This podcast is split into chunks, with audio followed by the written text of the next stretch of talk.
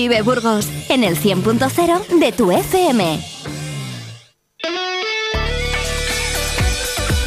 Vive la mañana Burgos con Carlos Cuesta.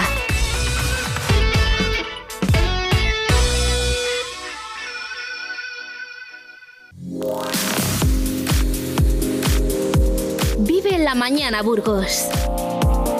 Hoy invitamos a...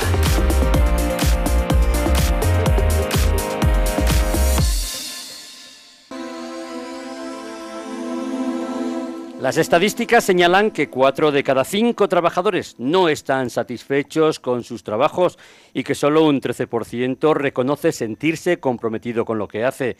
Para hablar de un tema tan interesante hemos invitado en Vive Radio al escritor Vicente Ferrio, que ha escrito un libro muy interesante titulado Crea tu plan B de Editorial Profit, en el que profundiza en esta realidad laboral que supone todo un cambio de modelo y de paradigma tanto para las empresas como para los profesionales hoy en día. Buenos días, Vicente, ¿cómo estás?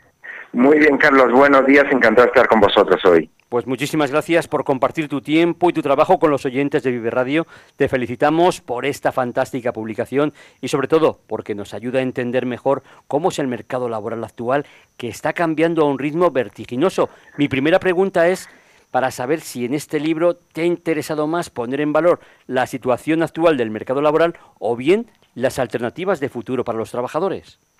Más bien la segunda parte, porque yo creo que es la persona, el individuo, el que tiene que controlar su carrera, independientemente de las circunstancias que existan en cada momento en el mercado laboral. Todos sabemos, como bien has dicho tú en la introducción, que las estadísticas son demoledoras. Eh, el, otro día leía que el 90% de los millennials cambiará de trabajo en los próximos tres años y el, 70, el 73% de ellos lo hará para encontrar algo mejor. El, índice de insatisfacción o de búsqueda es altísimo ahora mismo.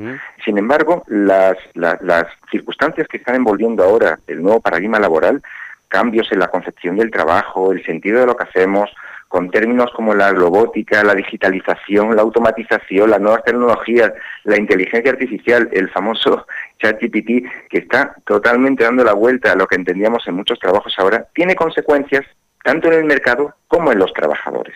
Por un lado, en el mercado hay más precariedad, más saturación de puestos cualificados, más escasez de, de, posiciones adecuadas a la valía de muchos trabajadores, más incertidumbre, más fragilidad y también tiene consecuencias en los propios trabajadores.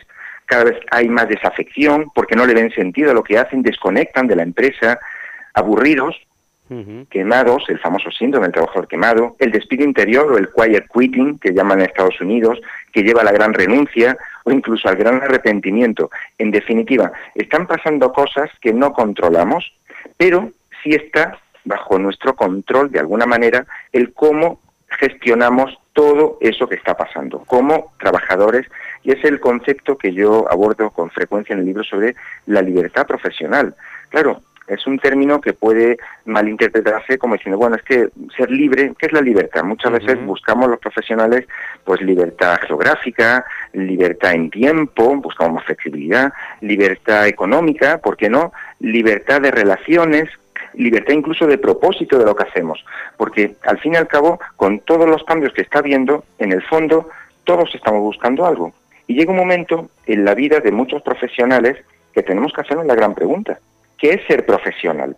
¿Qué buscamos con cada cambio? Es más, ¿qué hay detrás de esa búsqueda? Porque como he dicho, algunos buscan más realización, otros más propósito, otros más seguridad para el futuro, otros quieren emprender algo. Por eso yo pienso Carlos, que todos tenemos un iniciador dentro. Está en el ADN del sapiens desde el origen de, nuestro, de nuestra existencia. Y ha sido solamente en las últimas generaciones, desde la época de la industrialización, donde esta sociedad normativa que premia lo homogéneo y castiga lo diverso, que nos ha metido en esta senda para dotar al mercado pues de mano de obra como un commodity, ¿no? que necesita nutrirse, donde nos han atrofiado esa iniciativa. Y es esa iniciativa atrofiada lo que a muchos profesionales les causa un profundo, a veces vacío existencial o incluso sufrimiento. Pues Vicente, con, tengan... con esta introducción que nos has hecho ya de que es casi un resumen del libro, vamos a ir desgranando poquito a poco. Y yo te quería preguntar cómo hemos llegado a esta situación de desmotivación de los trabajadores y hasta qué punto aspectos como los que tú ya has citado, la precariedad, la falta de expectativas o de carreras laborales, ha influido en este fenómeno que tanto preocupa a los responsables de recursos humanos, porque esto también redunda en una menor productividad y ahí sí que en España tenemos un grave problema. A veces pedimos mejores salarios, mejores retribuciones, pero cuando vemos la, productividad vemos que estamos a la cola de, la Unión Europea. Sin duda, porque muchísimos profesionales cada vez buscan más espacios de crecimiento en las organizaciones donde trabajan que no los encuentran. Y sin embargo, la gran pregunta para muchas empresas dicen, ¿cómo podemos retener talento? ¿Tú cómo puedes retener talento? El talento no se retiene, el talento se tiene que atraer y hacer de esos espacios de colaboración y de trabajo en una empresa algo atractivo para que sean las personas valiosas los que quieran trabajar ahí.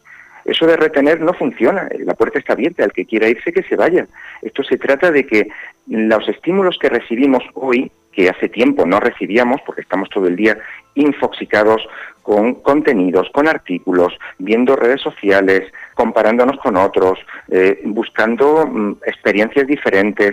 Eso hace que tengamos una ansia de, crecimiento muchas veces o de aspirar a algo mejor que quizá antes no había. Sin embargo, muchas empresas todavía no se han dado cuenta que el reto ahora va a ser cómo atraer al talento más cualificado y más comprometido dentro de unos pocos años, donde va a haber mm, puestos de trabajo específicos que va a haber que cubrir y muchos otros que va a sobrar gente. El otro día también leía estadísticas que nos dicen que el desempleo sistémico en los países desarrollados va a ir aumentando, pero a dos dígitos y, de una manera imparable. Pero, pero no porque haya un drama de que no existe, es que no va a ser necesario de que la gente trabaje. Es que va a haber muchos puestos que se van a amortizar y esas pocas, pocas personas, esos elegidos de trabajos o sectores relacionados con la creatividad, con la estrategia, con la empatía, que van a ser los trabajos, dicen, del futuro, que más van a, van a, van a sobrevivir a estos cambios de estructurales tan grandes, esos profesionales que quieran las empresas atraerlos, van a tener que crear unas condiciones atractivas para esos trabajadores, porque si no, se van a ir a otras empresas. Vicente, te quería preguntar también, porque después de 20 años como ingeniero y directivo por el mundo, de vivir y trabajar en 15 ciudades y en 8 países diferentes, llega un momento que, como tú dices, ibas en piloto automático y que como trabajador eras un profesional pues quemado, sin motivación, y es entonces cuando decides cambiar. ¿Qué pasó? Cuéntanos, ¿cómo te das cuenta de que quieres hacer un cambio, vamos, radical en tu vida laboral? Fíjate, Carlos, que todos tenemos, y lo descubrí yo con el tiempo, como dos etapas en nuestra vida profesional, ¿no? Una primera parte de aprendizaje, exploración, descubrimiento, prueba-error, y sin embargo hay una segunda etapa en la cual ya tenemos un, sentido de, de, realización, buscamos un propósito, de disfrute, de hacer algo que impacte en la sociedad, queremos de alguna manera dejar nuestro legado, nuestra impronta en el mundo. Y a cada profesional ese punto de inflexión le llega en un momento diferente de su carrera. Como bien has dicho, soy ingeniero de caminos y trabajé pues en una multinacional pues muchísimos proyectos, equipos, países, en reuniones, gobiernos, infraestructuras, haciendo pues obra pública en general de autopistas, hospitales, ferrocarriles, depuradoras de agua, plantas de energía. Sin embargo, yo tenía dentro de mí el anhelo de, de hacer algo más, y fíjate que era un trabajo que yo lo entendía como, como retante y, tenía un propósito final, ¿no? mejorar la, la, vida de las personas, no estaba vendiendo mm, algo que, que, no, que no le encontraba yo sentido. ¿no? Eh, sin embargo, yo necesitaba algo más. Y yo siempre había tenido dentro de mi, de mi, propio, de mi propia formación una pata humanista que no había explorado y siempre me interesaba por el fenómeno humano, las personas, qué había detrás de todo eso, cuál es la responsabilidad del individuo en la gestión de su propia vida y de su carrera, la propia iniciativa del individuo, y empecé a formarme de manera paralela, lógicamente, a mi trabajo, que es lo que también propongo en el libro, ¿no? de cómo podemos ser iniciadores a tiempo parcial. Iniciar viene de la iniciativa, de empezar algo, de emprender algo, que lo tenemos ahí muchas veces eh, distorsionado el concepto, ¿no? Por la, por la educación que hemos tenido, ¿no? Emprender es mucho riesgo, es montar un negocio, es poner en, en peligro tu seguridad. Iniciar puede ser solamente con lo que ya sabemos nosotros, podemos empezar un proyecto paralelo en nuestra vida con el conocimiento que ya tenemos. Y es lo que yo decidí hacer. Y empecé a complementar mi formación pues con programas, programas ejecutivos de, de, de emprendimiento, Vicente, coaching, Sí, te, perdón. te dejo, te dejo respirar, ¿eh? te voy a hacer otra pregunta, porque este tema del trabajador quemado, del trabajador insatisfecho, pues es una constante ahora mismo, como hemos dicho, cuatro de cada cinco trabajadores decimos que no están satisfechos, y te quería preguntar si se produce más en el sector público o en el privado, y por qué los empleados públicos a veces están desmotivados, no se pasan a la empresa privada o al propio emprendimiento, donde podrían encontrar más alicientes a su futuro trabajar. Efectivamente, fíjate que nos han, nos han inculcado unas, unas creencias erróneas sobre lo que significa la seguridad y el riesgo. Hasta ahora lo que era seguro era un trabajo para toda la vida, un trabajo quizá como funcionario, a mí me lo decían mis padres, hijo, estudia oposiciones, eh, un trabajo en una empresa segura, un trabajo en una empresa grande, y todo lo que no fuera eso era riesgo, como podía ser eh, empezar un negocio, montar una empresa, podría ser una cualquier cualquier tipo de actividad empresarial que, pusiera en riesgo lo que lo que ya teníamos. Entonces muchos profesionales muy valiosos se han encaminado por el lado que era seguro, es el lado de la de- del trabajo por cuenta ajena, da igual que fuera una gran empresa o por la o, o el sector público. Y en algún momento cuando ya han recorrido un camino y, y ya se han desarrollado, pues necesitan algo más. Entonces, no- muchas veces quieren algo más y no saben cómo hacer esa transición, cómo hacer ese paso. Esos son los que están, que da igual que estén en, en la función pública como funcionarios, con un trabajo seguro, un sueldo exiguo, normalmente, normalmente, ¿vale? Que, que- necesitan, bueno, tienen su vida resuelta, pero tienen la, inquietud de hacer más cosas. O incluso en una empresa privada que aunque les paguen más, pero también tienen esa, esas ganas de hacer nuevas cosas, ¿no? Eh, el reto está para esos profesionales empa- pueden hacer esa transición a, empezar a desatar su iniciativa sin renunciar a lo que han conseguido. Y todos podemos hacerlo. Por eso es importante que nos replanteemos cuál es el concepto de lo que antes consideramos seguro, que era eso, a lo que mm, puede ser riesgo a partir de ahora, porque muchos profesionales, te pongo ejemplos del día a día, estoy viendo reestructura del sector de la banca, del sector del retail, del sector de la hostelería, de la consultoría.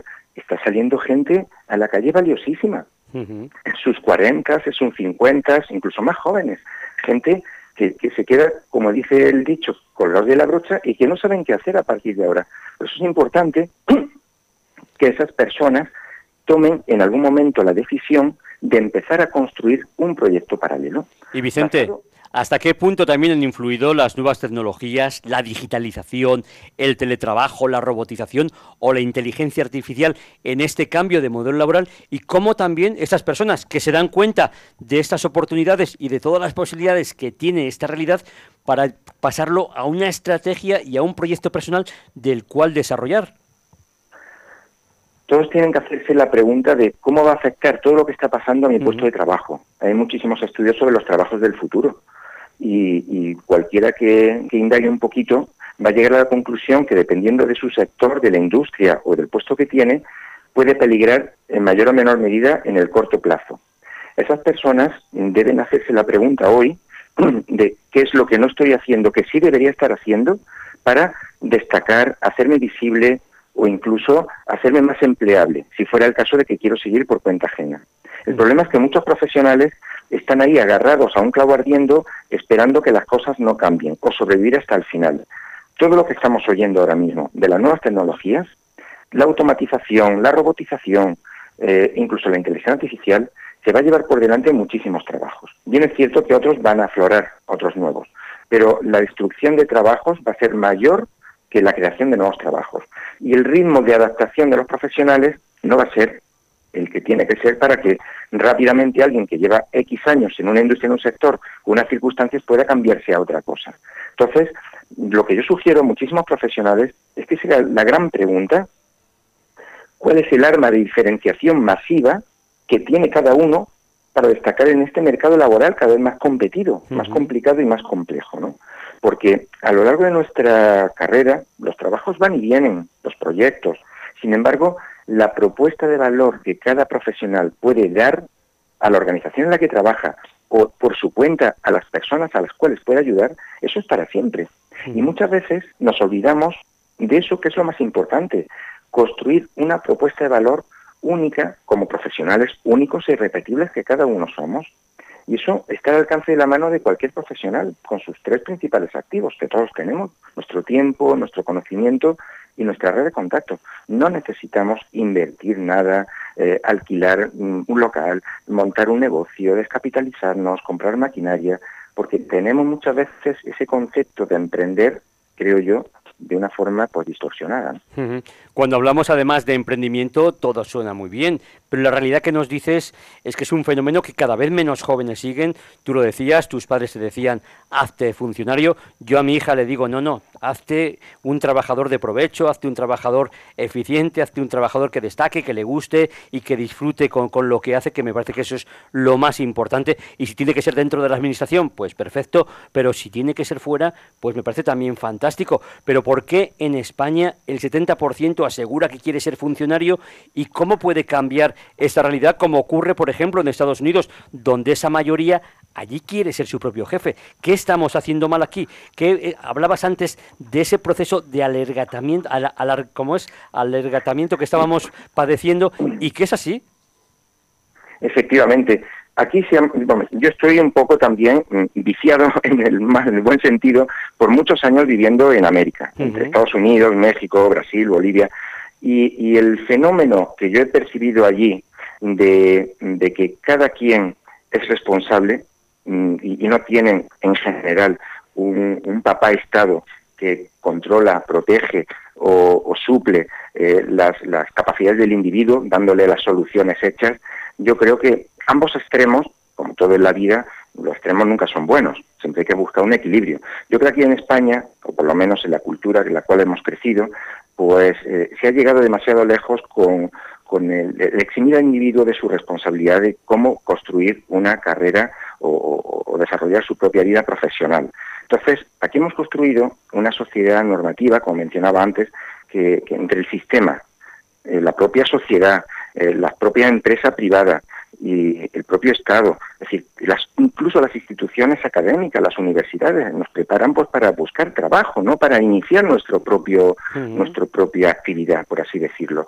Pues han atrofiado pues un, hambre que el ser humano trae intrínseca dentro de él de iniciar cosas. Yo lo he percibido en Estados Unidos, en México, en Brasil, en, cualquier país de, de, la esfera pues también está asociado lógicamente al capitalismo más salvaje que se vive en América, todo tiene sus pros y sus contras, y, a mí me gustaría de alguna manera trasladar a nuestra cultura esa iniciativa del individuo, para que mm, cuando yo daba clases allí en la, en la Universidad en México, mm, en el último año de carrera, los alumnos me abordaban en los proyectos con preguntas y, y, retos de lo más variopinto, porque su propósito era salir y montar su negocio, no iban a salir a buscar trabajo. Y yo estaba, vamos, yo estaba, yo estaba sorprendidísimo. Aquí la gente es que quiero echar currículum, quiero buscar trabajo. Aquí querían montar su propio negocio, a diferencia de lo aquí. Aquí es que rizamos el rizo. Queremos un trabajo seguro y lo asociamos a la administración pública, muchas que no tienen nada en mano. Mis padres son funcionarios y, es un sector súper necesario y vital para la sociedad.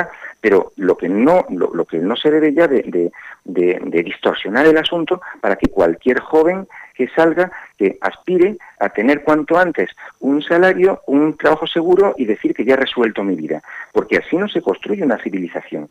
Por eso es importante, lo que yo mencioné en el libro, de tratar de empezar a, desatar nuestra iniciativa poco a poco. No, no estamos hablando de saltar al vacío ni poner en riesgo todo. Hablo del concepto de emprendedor a tiempo parcial o emprendedor 20%.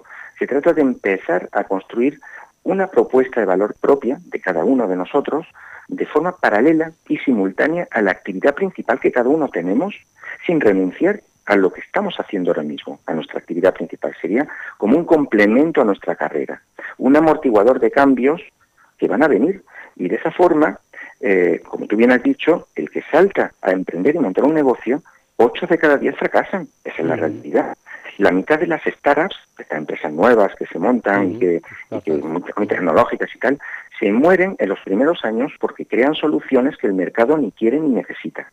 Y bien sabes, por otros mm, capítulos de este, este, magnífico programa, que a, nivel de, de, posibilidades de éxito para llegar a ser un unicornio, pues son tremendamente pequeñas.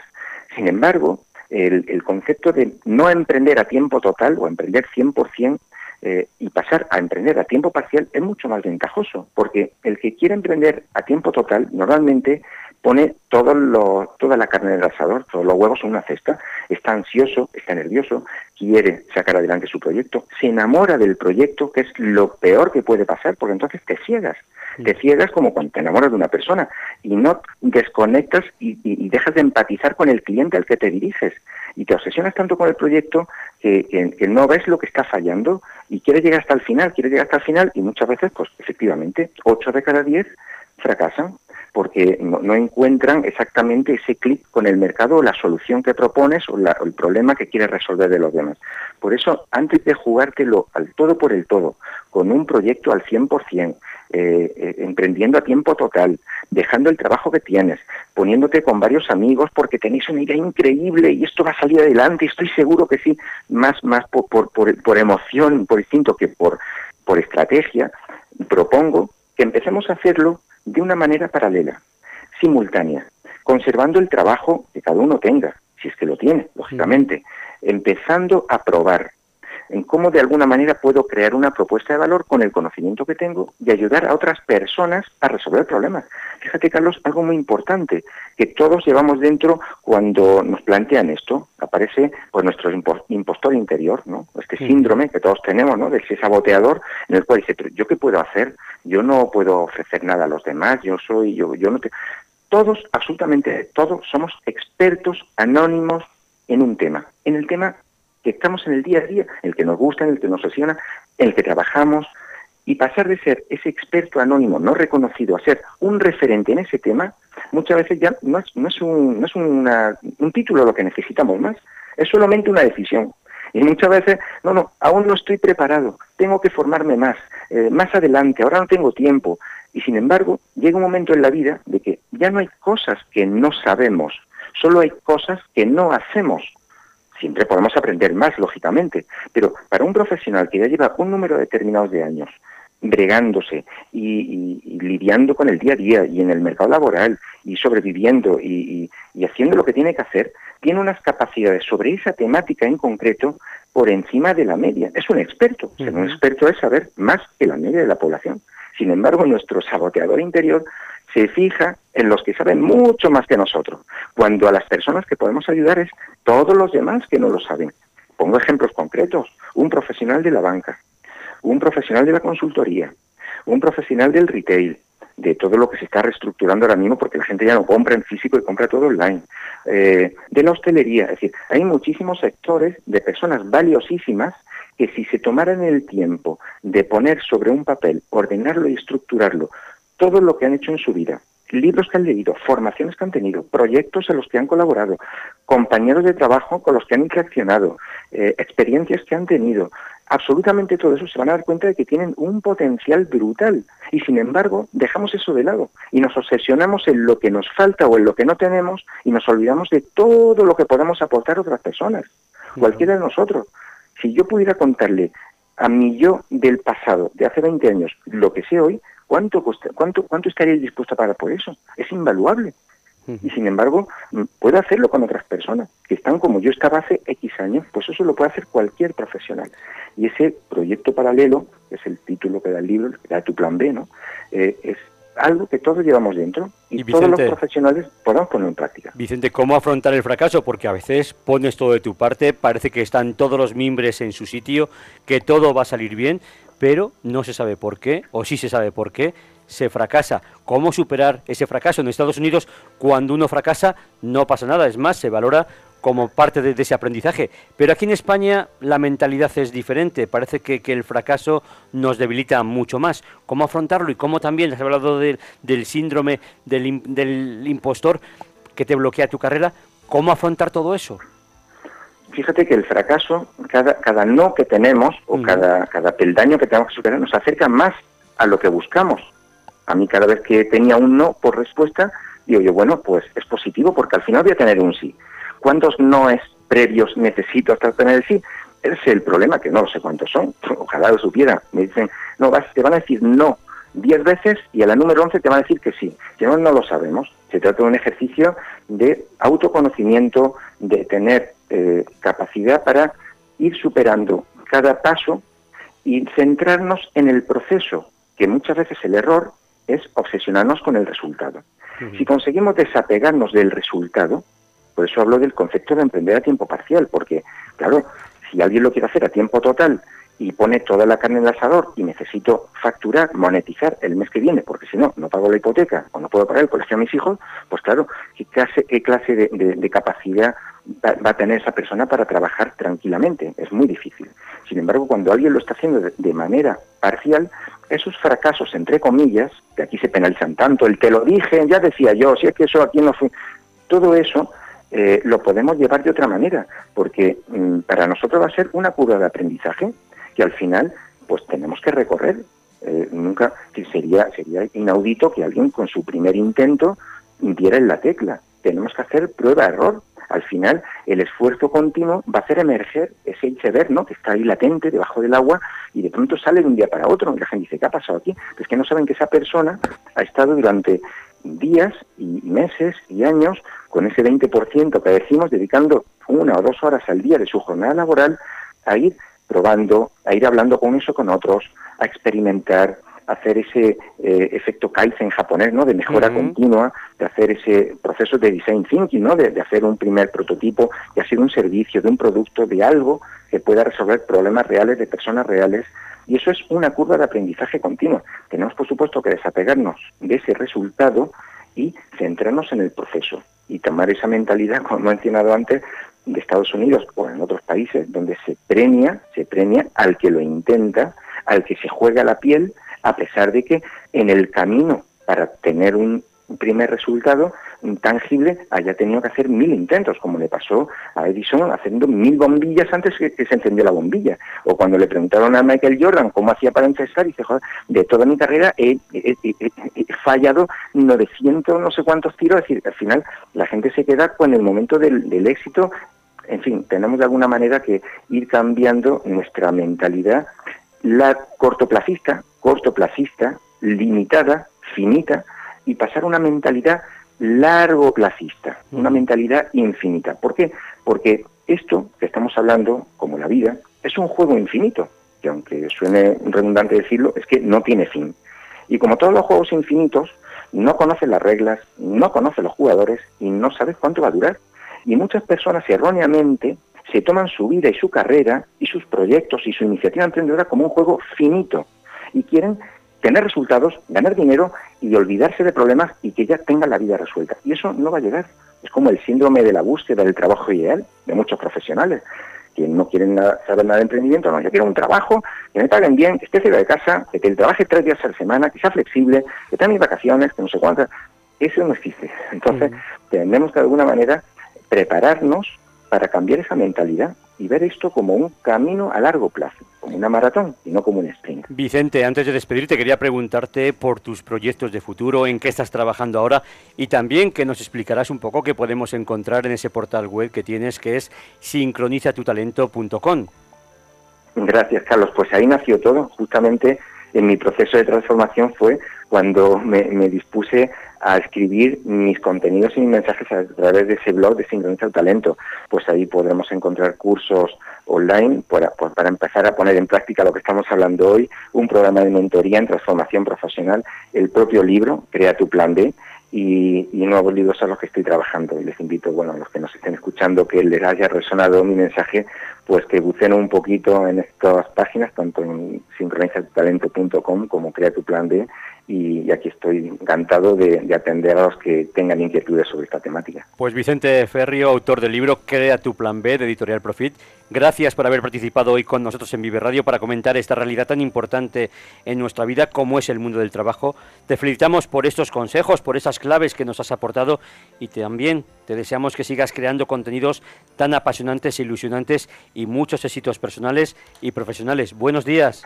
Buenos días, Carlos. Muchísimas gracias por tenerme aquí. Un abrazo, hasta pronto. Un abrazo, hasta, pronto. ¡Hey! Di que nos escuchas. Vive Radio.